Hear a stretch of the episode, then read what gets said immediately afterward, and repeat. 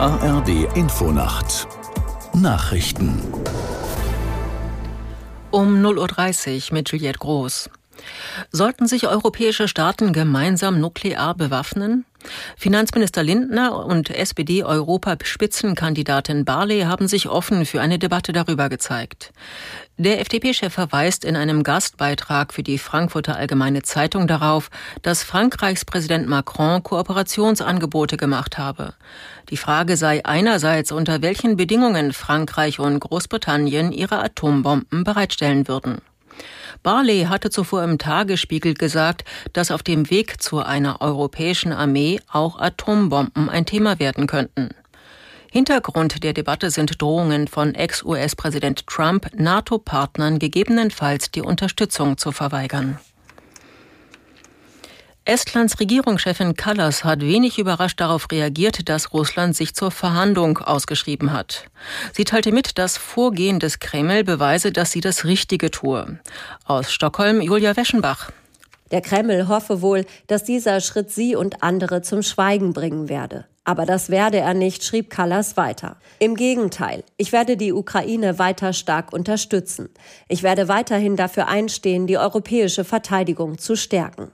Russland hatte verschiedene Regierungsvertreter baltischer Staaten zuvor zur Fahndung ausgeschrieben, darunter Kallas sowie den litauischen Kulturminister Simonas Kairys.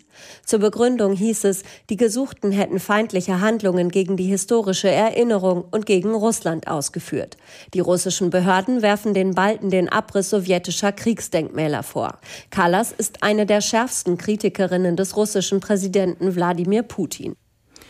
Der Druck auf Rechtsextremisten in Deutschland soll steigen.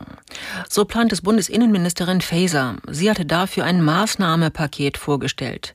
Ziel sei es, Netzwerke zu zerschlagen, Finanzströme und Auslandsreisen zu verhindern und Waffen einzuziehen. Faeser sagte, Rechtsextremismus sei weiter die größte Bedrohung für unsere demokratische Grundordnung. Ein weiteres US-Unternehmen will versuchen, die erste kommerzielle Mondlandung zu schaffen. Um kurz vor 7 Uhr deutscher Zeit soll sich ein Raumfahrzeug der texanischen Firma Intuitive Machines auf den Weg machen. Aus der Nachrichtenredaktion Ulrike Ufer. Mehrere Versuche anderer Unternehmen sind schon gescheitert.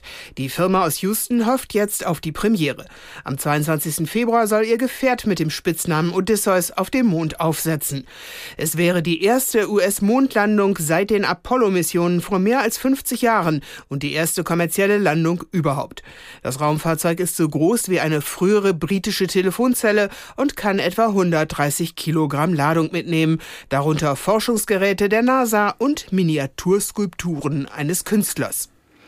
Das Wetter in Deutschland. Nachts vor allem im Norden Regen, ansonsten oft trocken, plus 8 bis 0 Grad.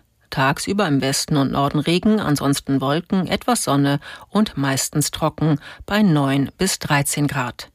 Das waren die Nachrichten.